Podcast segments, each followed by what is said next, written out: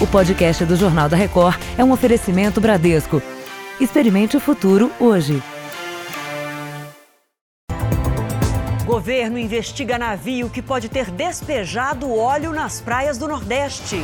Nova campanha de vacinação contra sarampo dá prioridade a crianças. Brasil já tem mais investidores em bolsa de valores do que presidiários. TV da Síria diz que Turquia atacou o país após retirada de tropas americanas. E na série especial, o drama de três famílias à procura de parentes desaparecidos.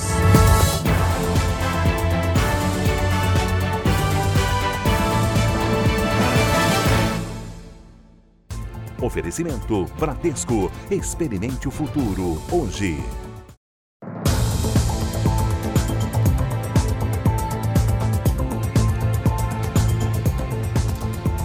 Boa noite. Começou hoje a nova campanha nacional de vacinação contra o sarampo. A meta é imunizar 2 milhões e 600 mil crianças com idades entre 6 meses e 5 anos incompletos. Essa é justamente a parte da população mais vulnerável à doença. O primeiro dia de campanha começou com as salas de vacinas praticamente vazias na capital paulista. Mas o Robson veio trazer o Miguel, de seis meses. Como a vacina começa hoje, né? Aproveitar que está vazio, já passei ele aqui já.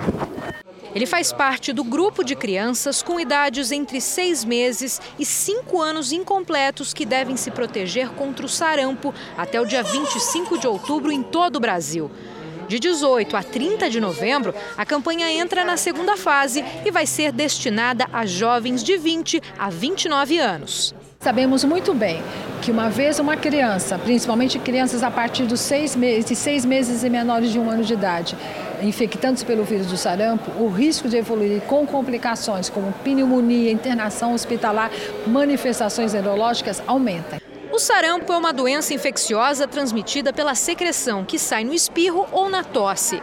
O Brasil registrou esse ano 5.404 casos confirmados e 10 mortes, a maioria no estado de São Paulo. Quando uma pessoa pega o vírus da gripe, por exemplo, ela pode transmitir o vírus para outras quatro pessoas. No caso do sarampo, o potencial de contaminação é bem maior. Cada doente pode passar o vírus para 18. Por isso a importância da vacinação. Quanto mais gente imunizada, menor a chance da doença se espalhar. O Henrique aproveitou a consulta médica de hoje para tomar a dose zero, que o Ministério da Saúde está oferecendo para as crianças fora do calendário de vacinas. Ele está protegido por enquanto, mas vai ter que voltar com a mamãe para tomar as doses regulares quando tiver 12 e 15 meses. Tem que tomar todas. É rápido, leva menos de um minuto para garantir a tranquilidade dos pais e delas, que têm a vida toda pela frente. As pessoas entre 1 e 29 anos de idade é fundamental que tenham na carteira duas doses da vacina do sarampo. O R7.com tem um conteúdo extra que explica como prevenir a doença e os detalhes dessa campanha de vacinação. Então, acesse o R7. Uma mudança no Código Brasileiro de Trânsito endurece as penas para o transporte clandestino no país. No caso de vans e ônibus escolares sem licença, a multa chega a R$ 1.500. Em uma praça movimentada, o nosso produtor procura uma viagem para Anápolis, cidade a 50 quilômetros aqui de Goiânia. Quanto? O transporte clandestino sai para a estrada com lotação máxima.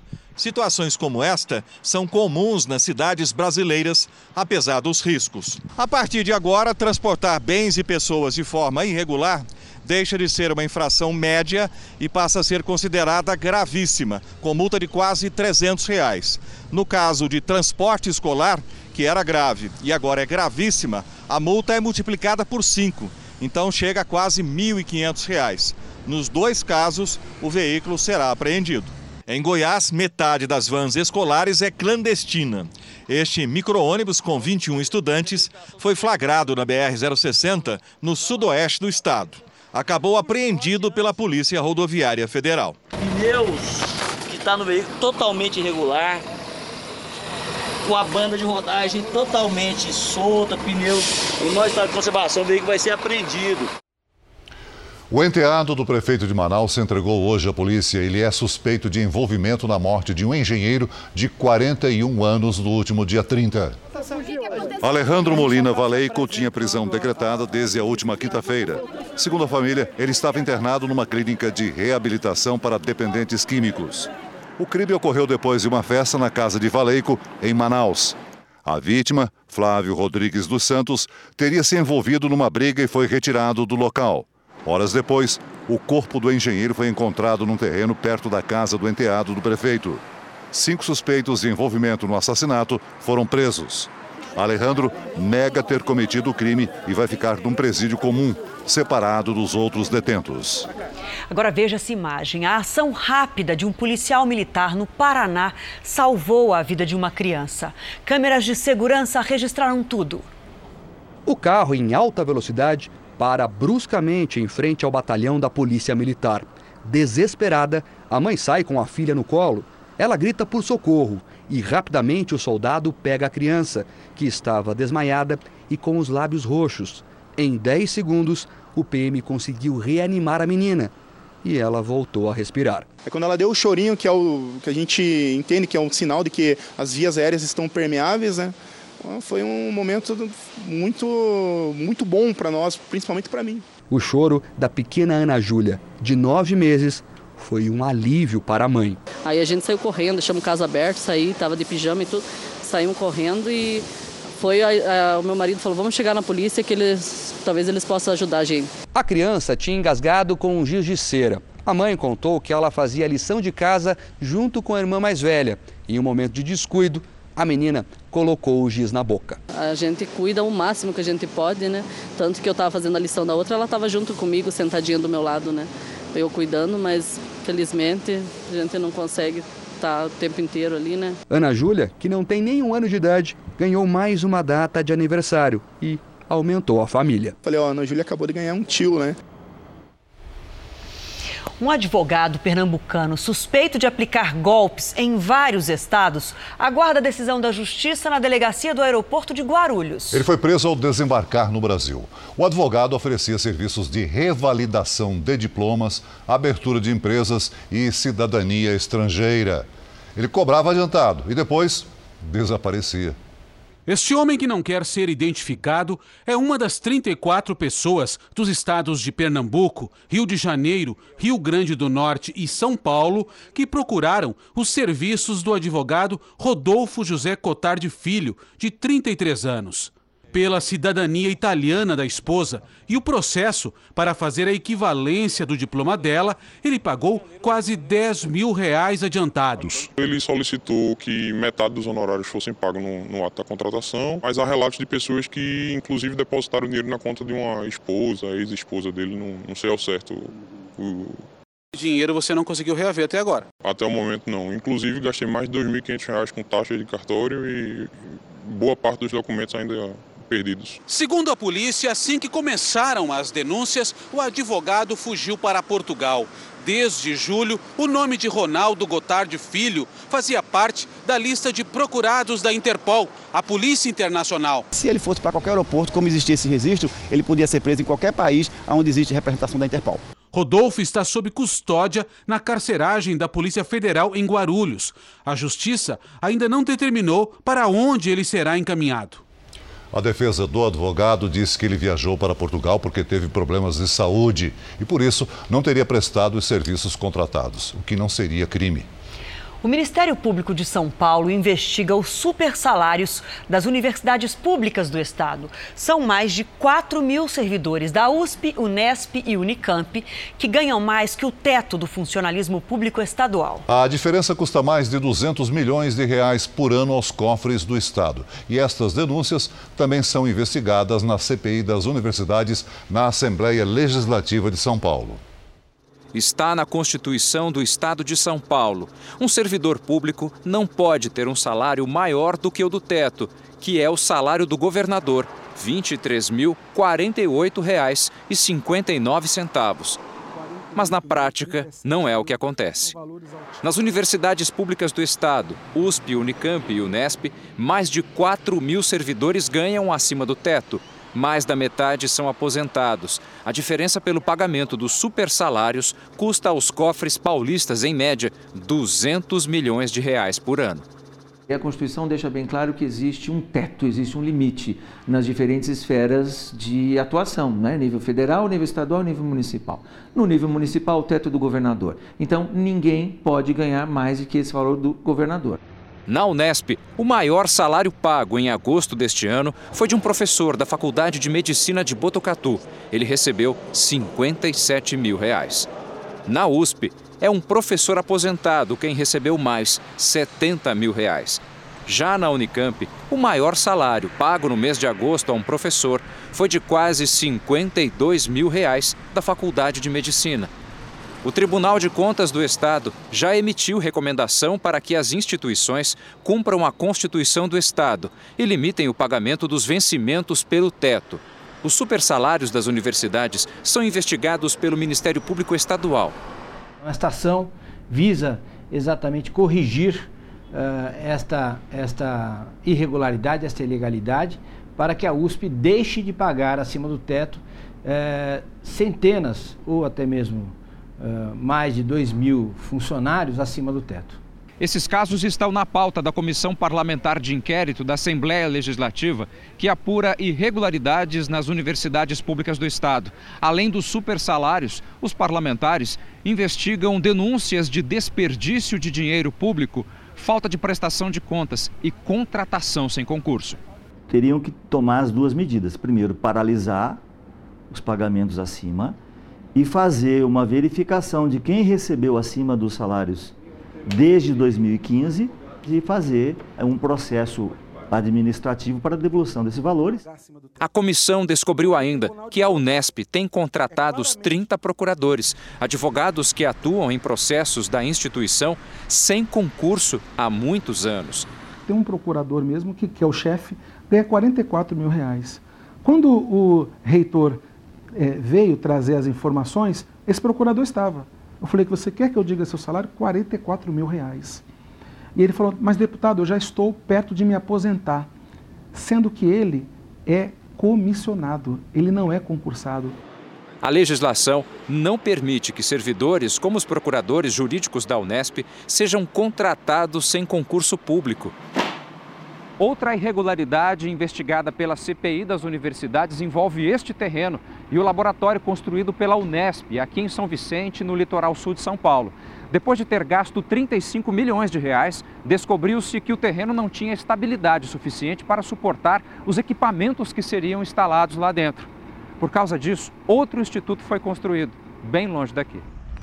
O Instituto de Estudos Avançados do Mar foi criado para pesquisas relacionadas ao pré-sal em 2010, a Prefeitura de São Vicente doou um terreno de 3.700 metros quadrados para a Unesp. Dois anos depois, um professor admitiu que o terreno era instável e o laboratório seria transferido para São José dos Campos. Os problemas foram registrados na ata da reunião do Conselho da Unesp no litoral. Mesmo com os problemas apontados pelos professores, foram gastos 35 milhões de reais, sendo 10 milhões da Unesp e a diferença do governo federal. O instituto foi inaugurado em 2016.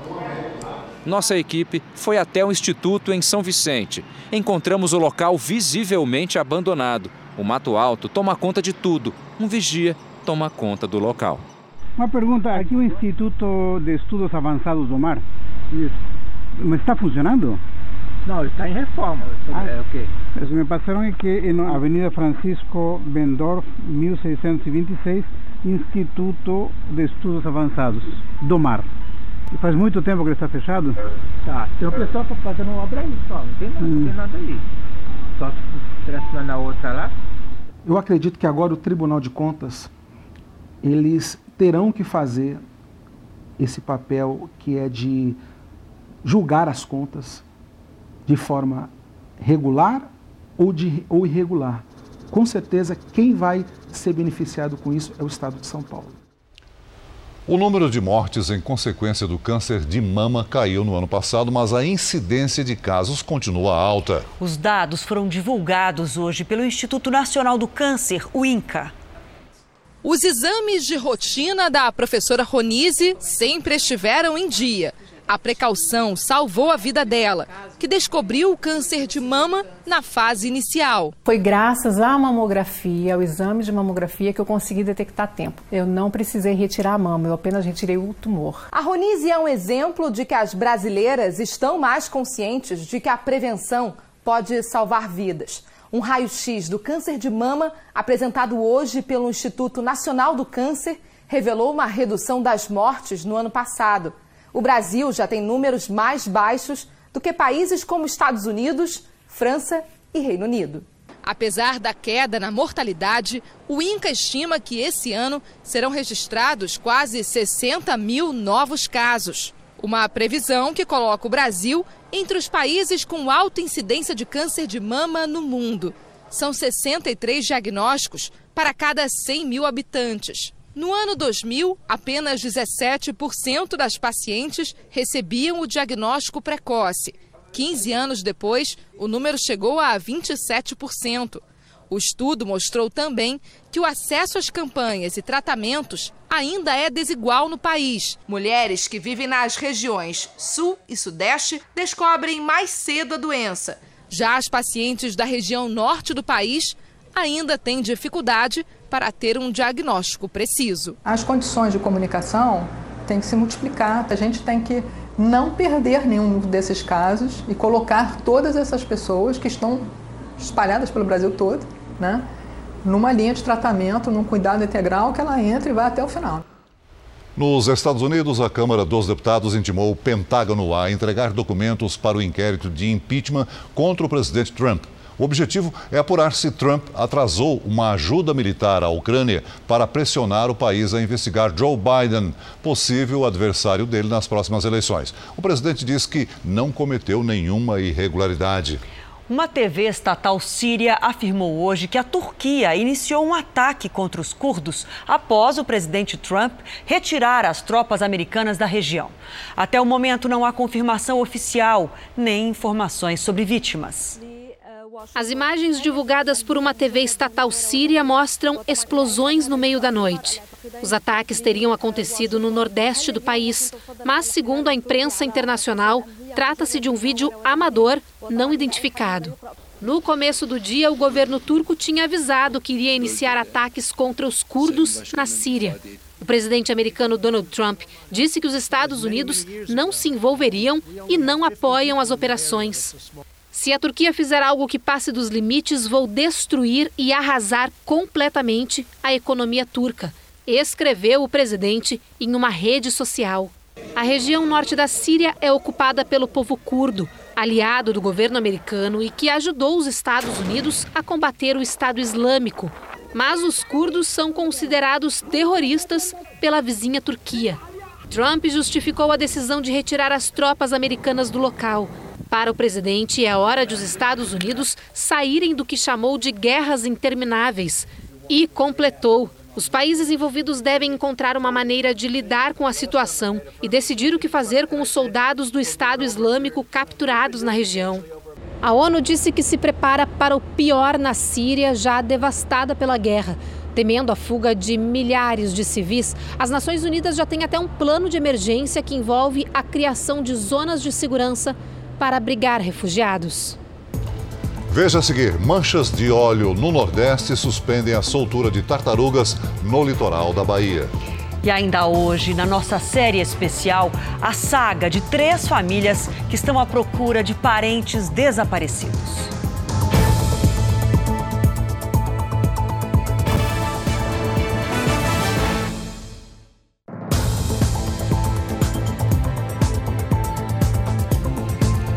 Está suspensa a soltura de tartarugas em três praias da Bahia e também na costa do Sergipe, lugares contaminados por petróleo de origem ainda desconhecida. Hoje, o ministro do Meio Ambiente, Ricardo Salles, esteve em Aracaju e disse que foram recolhidas toneladas de borra de petróleo em todo o litoral do Nordeste. Ainda no aeroporto, o ministro Ricardo Salles disse que a visita cumpria uma determinação do presidente Jair Bolsonaro. 58 toneladas de óleo já retirados é, pela, pelas, pelas respectivas equipes. Nossa preocupação agora é verificar efetivamente quais são as medidas de aprofundamento da identificação das origens eh, desse óleo. Depois, o ministro sobrevoou uma parte da costa e desceu no litoral sul para acompanhar o trabalho de limpeza. Em Sergipe, a preocupação é que o petróleo chegue à foz do Rio São Francisco, responsável por 60% do abastecimento de água no estado. Nós estamos monitorando e a partir de amanhã, se necessário for, considerando que nós já decretamos estado de emergência, contrataremos uma, uma empresa especializada para que faça a contenção desse material de imediato. Aquela aeronave do Ibama tem feito uma varredura em todo o litoral do Nordeste desde que as manchas começaram a aparecer. Ela possui um radar que permite a identificação de possíveis manchas de óleo, o que será fundamental para determinar a extensão do problema. O óleo já causou a morte de animais. Essas imagens do final de semana mostram peixes e crustáceos encontrados mortos, envolvidos pelo petróleo. A Fundação Mamíferos Aquáticos recebeu um alerta do radar que monitora o peixe boiastro, que vive entre Mangue Seco, na Bahia, e a Praia do Saco, em Sergipe. Ele é um dos que correm risco de contaminação. O petróleo está poluindo as praias exatamente no período de desova das tartarugas marinhas. Por isso, o projeto Tamar suspendeu a soltura de filhotes. Todos os filhotes que estão para nascer, todos os ninhos que estão para nascer, nós estamos recolhendo e trazendo aqui para o oceanário para poder é, liberar esses filhotes no lugar mais seguro. Olha, ainda sobre esse assunto, pesquisadores da Universidade Federal da Bahia comparam o petróleo encontrado em praias brasileiras com amostras de outros lugares do mundo. O resultado é esperado para a semana que vem. No laboratório da universidade, os pesquisadores separam em partes as 29 amostras recolhidas em praias do Nordeste: o petróleo cru, a areia e a água do mar. O que vai para análise é apenas o material preto, o petróleo cru, que tem a consistência de uma pasta dura. Durante o estudo aqui no laboratório, o óleo passa do estado sólido para o líquido até chegar no gasoso. É que através do gás é possível que essa máquina aqui analise exatamente a composição do petróleo e até a origem dele. O resultado sai todo nesta tela aqui. É como se fosse a impressão digital do óleo coletado na costa brasileira. Cada um vai ter um DNA específico, como a gente tem, cada qual tem a sua impressão digital que é exclusiva mesmo quando você tem um irmão gêmeo. Então, no caso do petróleo também é assim. Então, onde ele foi gerado, ele vai ter uma característica que é específica, única e exclusiva dele. Por enquanto, o que se sabe é que o petróleo recolhido da costa brasileira tem uma origem única. Agora, esse DNA vai ser comparado com outros, de bacias ao redor do mundo. São cerca de 50 amostras que fazem parte do banco do laboratório. A Petrobras já declarou que o material não é da companhia. Uma das hipóteses é que as manchas sejam resíduos jogados no mar por navios petroleiros que passam por águas brasileiras. Na semana que vem, os pesquisadores já devem ter uma resposta. Observe que a gente aqui vai dizer a origem do óleo e a gente não vai dizer quem foi o causador do derrame, do desastre. E o presidente Bolsonaro disse que o petróleo que atinge praias do Nordeste não foi produzido pelo Brasil. Bolsonaro disse ainda que já tem um país suspeito de ser responsável pelo derramamento de óleo. No final da tarde, o presidente foi ao Ministério da Defesa participar de uma teleconferência com o ministro do Meio Ambiente, Ricardo Salles, que estava em Sergipe, e com comandantes militares. Bolsonaro foi informado que as investigações sobre as manchas que atingem o litoral do Nordeste apontam para um possível vazamento ou naufrágio e que a origem do óleo é estrangeira. Ele não é produzido no Brasil e nem comercializado pelo Brasil. Aproximadamente 140 navios fizeram esse trajeto por aquela região e pode ser algo criminoso, pode ser um vazamento acidental, pode ser um, um navio que naufragou também. Agora, é complexo, existe a possibilidade. É, temos no radar um país que pode ser o, o da origem é, do petróleo e continuamos trabalhando da melhor maneira possível para dar uma não só uma satisfação à sociedade, bem como colaborar na questão ambiental. O presidente não quis informar ainda qual é o país suspeito de ter produzido o produto Bolsonaro também falou sobre as queimadas na Amazônia e disse que houve uma diminuição dos focos de incêndio. Devemos ter a menor média dos, dos meses de setembro, bem como a menor média desde o século passado. Tá? As Forças Armadas e demais órgãos agiram na hora certa, porque os incêndios e os focos de calor é, são uma constante na região por vários aspectos. Tá? Então, deu os parabéns às, às instituições envolvidas, é, que demos uma pronta resposta não só ao Brasil, bem como ao exterior. Mais cedo, Bolsonaro voltou a criticar jornais que, segundo ele, noticiaram equivocadamente uma suposta intenção de acabar com a estabilidade no funcionalismo público. As informações foram publicadas depois de uma reunião no fim de semana com o presidente da Câmara, Rodrigo Maia, para tratar do encaminhamento, nos próximos dias, do projeto de reforma administrativa. De novo hoje, hoje, capa do Correio Brasileiro, que eu vou acabar com esse tabela de servidor. Não dá para continuar com tanta patifaria por parte de vocês. Isso é covardia e patifaria. Nunca falei nesse assunto. Querem jogar o servidor contra mim. Como ontem a Folha de São Paulo, querendo me ligar ao problema de Minas Gerais. O tempo todo mentindo, distorcendo, difamando. Vocês querem me derrubar? Eu tenho couro duro, vai ser difícil. Continue mentindo. Veja a seguir: o Brasil já tem mais gente investindo na Bolsa de Valores do que presidiários. E na nossa série especial, a dor e o sofrimento de quem procura por parentes desaparecidos, mas não encontra.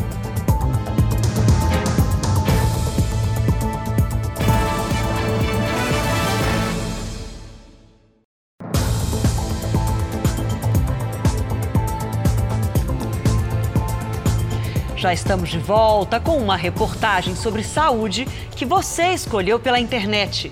Vamos falar sobre as taxas de colesterol, a gordura no sangue. Exames indicam quando há alteração. O problema é que pouca gente se preocupa com isso e as consequências podem ser graves. Os nomes podem soar estranhos: LDL, HDL, triglicérides. Não sei nada disso, não. Essa...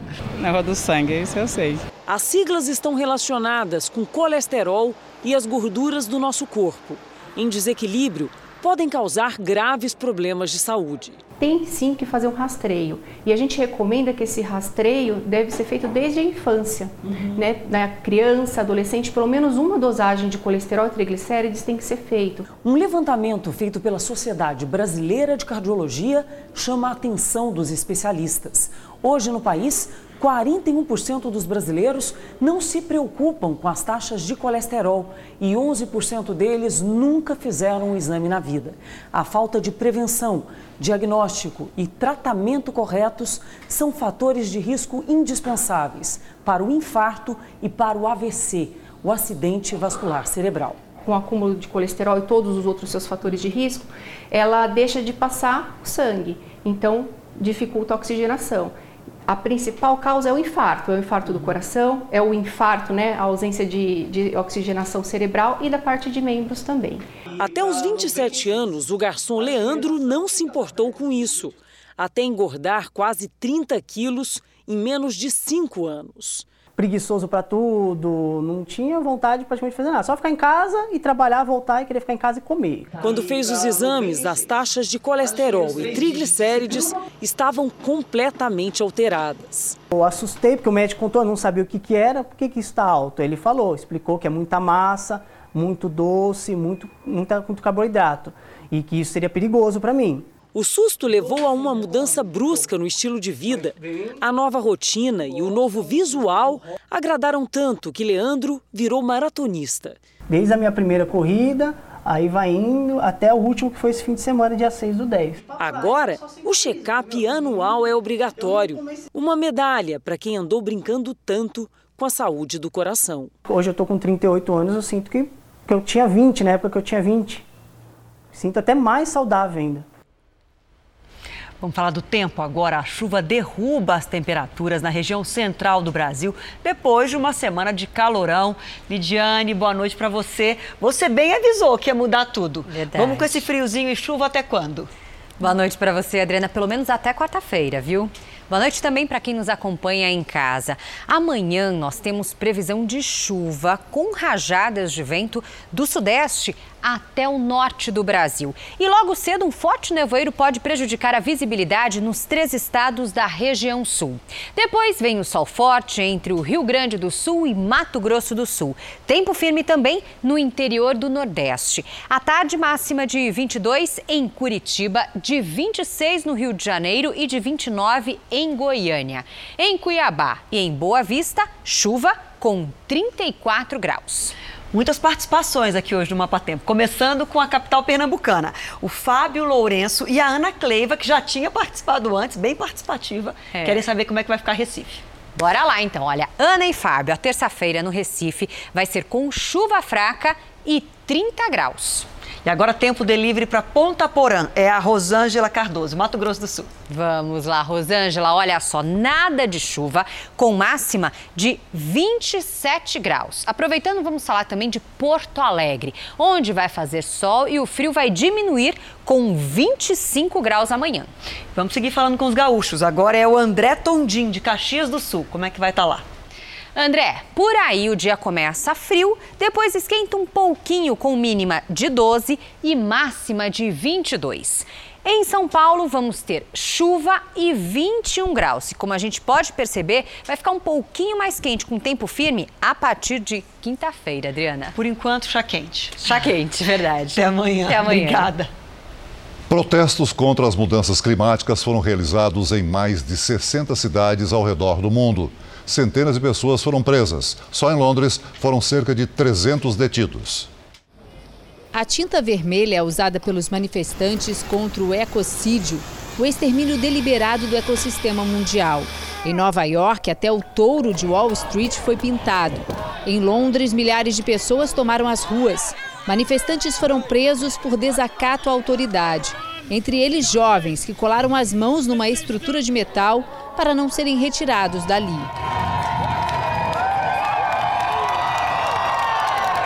O objetivo das manifestações é parar grandes capitais para chamar a atenção de todo mundo para as mudanças climáticas no planeta.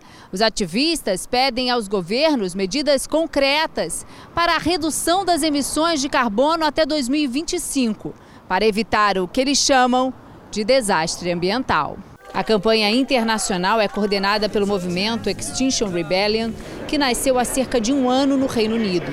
O grupo ficou conhecido em abril, quando parou o trânsito no centro de Londres por 11 dias. Desta vez, os ativistas prometem manifestações pelas próximas duas semanas. O Jornal da Record apresenta agora uma informação que ajuda a entender o momento positivo da economia brasileira. Em setembro, o número de investidores na Bolsa de Valores bateu o recorde histórico, passou de 1 milhão e 400 mil. E finalmente, o Brasil tem mais investidores do que presidiários. A reportagem é de Thaís Forlan. A estratégia do Ivan é estudar muito para decidir em que ação da Bolsa de Valores ele vai apostar as economias. Escolha uma empresa, avalie o histórico, olhe os últimos cinco anos, veja se as, per as perspectivas são favoráveis, veja se o, é um negócio perene, é um negócio que as pessoas vão, vão precisar no futuro. De olho nos índices e no mercado há três anos, hoje ele ganhou confiança e agora já tem 50% das economias aplicadas em ações. Desde janeiro, lucrou 20% na bolsa. No longo prazo, a, a minha ideia é ter a maior parte do meu patrimônio alocado em bolsa de valores. O perfil dos investidores em bolsa de valores no Brasil é de homens entre 25 e 45 anos de idade. De um ano para cá, o número de interessados em aplicar em ações aumentou em quase 75%. Entre 2010 e 2017, o índice da bolsa de valores ficava entre 500 e 600 mil investidores. Em dezembro de 2018, chegou a 813 mil. Atualmente, há mais de 1 milhão e 400 mil investidores. Esses dados ultrapassaram a população carcerária do Brasil, estimada em 812 mil presos. A forte inversão dos números mostra a confiança na política econômica do governo. se o número de investidores aumenta bastante, o que, que vai acontecer? Vai ter um aumento da oferta ou de dinheiro para as empresas poderem, poderem vir até o mercado para se financiar. Se você pegar é, economias mais desenvolvidas, você pode ver que muitas empresas elas se desenvolveram graças ao ambiente de bolsa. Nos últimos 12 meses, as ações tiveram um retorno bem superior ao da renda fixa. Em 2018, pessoas físicas negociaram 200 bilhões em ações. Só nos primeiros oito meses de 2019, esse valor saltou para 284 bilhões de reais. Foi queda de juros. Agora o investidor está desconfortável com o retorno da renda fixa e está gerando uma disposição a assumir risco. O outro ponto importante é que existe realmente uma melhora nas expectativas com relação ao futuro da economia. Cada, os números têm melhorado paulatinamente e quando você investe em ação, você está acreditando no futuro das companhias de capital aberto. Agora eu chamo a atenção de vocês para essa imagem aqui emocionante. É o momento do resgate de um cachorro, um mês depois de o furacão Dorian atingir as Bahamas. Observe que o homem se aproxima com uma lata de ração. O cachorro mal consegue se movimentar, come deitado mesmo. Muito magro, ele foi retirado dos escombros. O animal recebeu dos socorristas o apelido de Milagre. Foi um drone que encontrou o cachorro no meio dos destroços do furacão. Ele sobreviveu bebendo apenas água da chuva. E depois que se recuperar totalmente, milagre, será colocado para adoção caso, caso o dono não apareça. O furacão Dorian deixou dezenas de mortos e centenas de desaparecidos nas Bahamas. Três cientistas receberam o Prêmio Nobel de Medicina por estudos sobre como as células consomem oxigênio. A pesquisa já é usada em vários tratamentos. Dois americanos e um britânico vão dividir o prêmio equivalente a 3 milhões e 700 mil reais. Eles descobriram que as células se adaptam a diferentes níveis de oxigênio. Elas mudam o comportamento quando a pessoa muda de altitude ou pratica exercícios físicos, por exemplo. A descoberta vai ajudar nas terapias contra doenças como a anemia e o câncer. O desaparecimento de um parente deixa um vazio doloroso, uma agonia que se multiplica no Brasil. De acordo com o Anuário Brasileiro de Segurança Pública, 226 pessoas desaparecem todos os dias no país. A nova série do Jornal da Record mostra agora o drama de três famílias brasileiras que estão à procura e não medem esforços em busca do tão sonhado reencontro. 82.684. Este é o número de boletins de ocorrência que registram em um ano os desaparecidos no país. Em média, quase 10 pessoas a cada hora.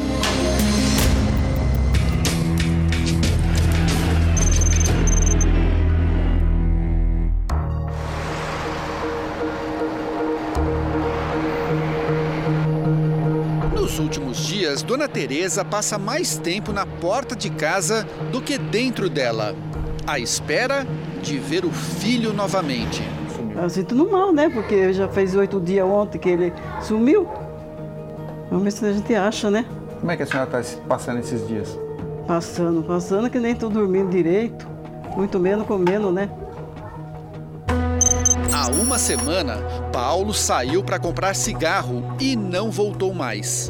Ele sofre de esquizofrenia, o que aumenta a preocupação da mãe. Ai, filho, vem embora para casa. A mãe está preocupada, está todo mundo preocupado. Vem-se embora para casa para que a gente procura você e você não sei aonde que você está. O sumiço alterou a rotina de toda a família. E a gente vai andar por ali, fazer uma busca ali no Jabá, na região de Jabaquara, São Judas, né?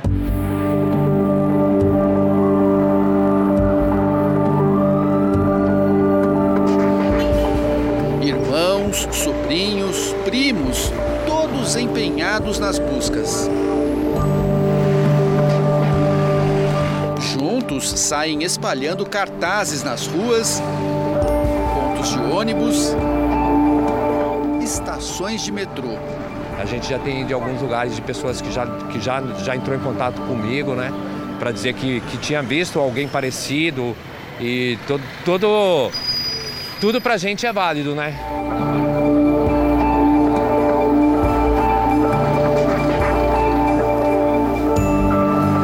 Vamos procurar até achar, vamos conseguir achar ele. Porque eu não aguento mais ver minha avó desesperada daquele jeito, sem dormir. mais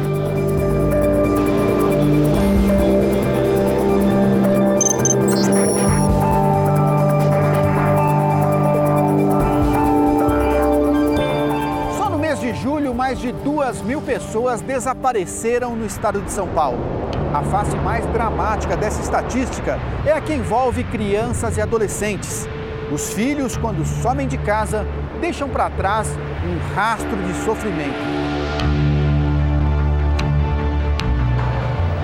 São quase duas horas da tarde quando Andressa chega à delegacia especializada em desaparecidos.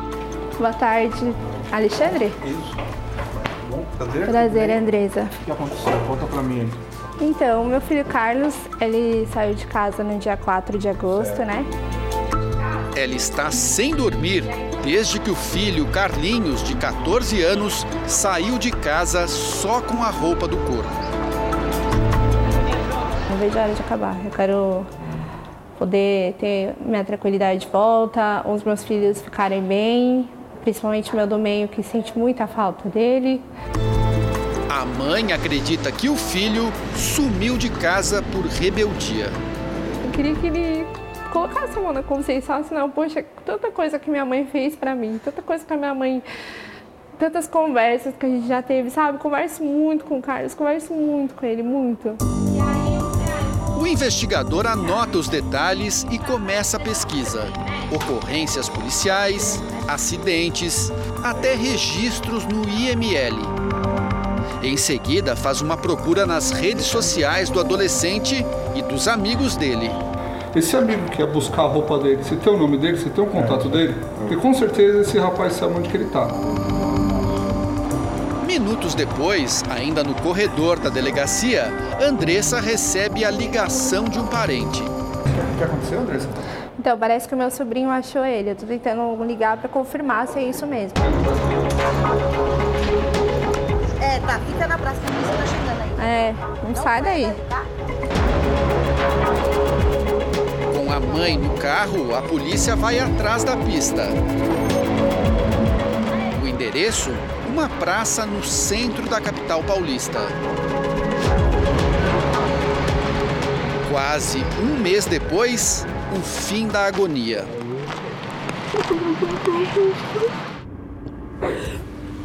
Você tá bem? Tô. Tem certeza? Tô. Mais aliviada, tô ali, um pouco aliviada. É. Bem aliviada, na verdade, né? Desde que saiu um, um peso das minhas costas. E tava bem difícil porque quando você não tá bem, nada fica bem, né? Por que, que você fez isso? Tá aí uma boa pergunta, né?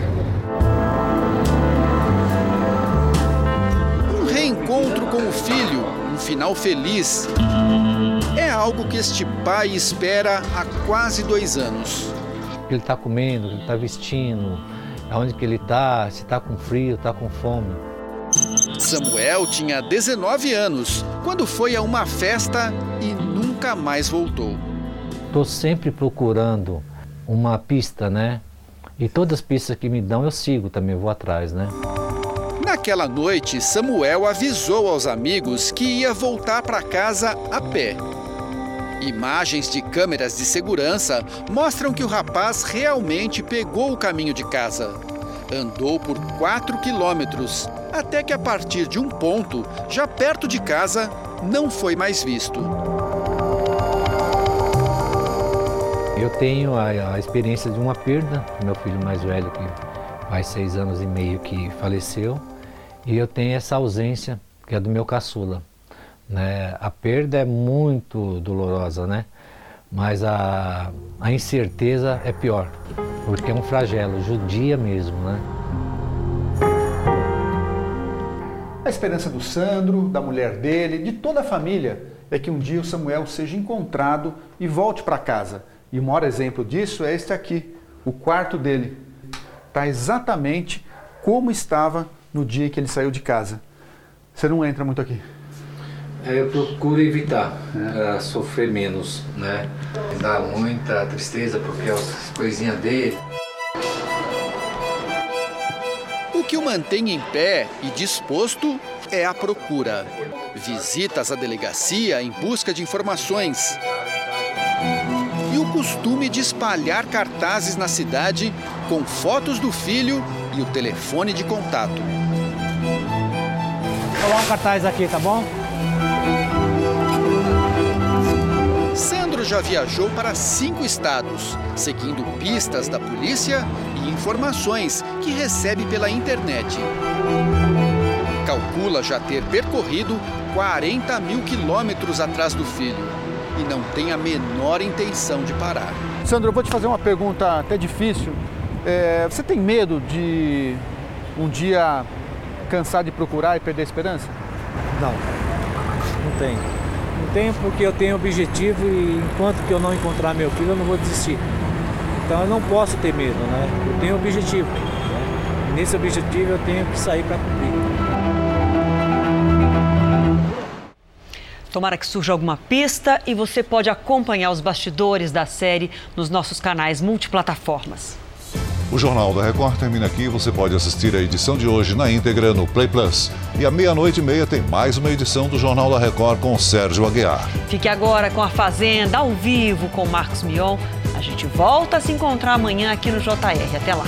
Boa noite e até amanhã.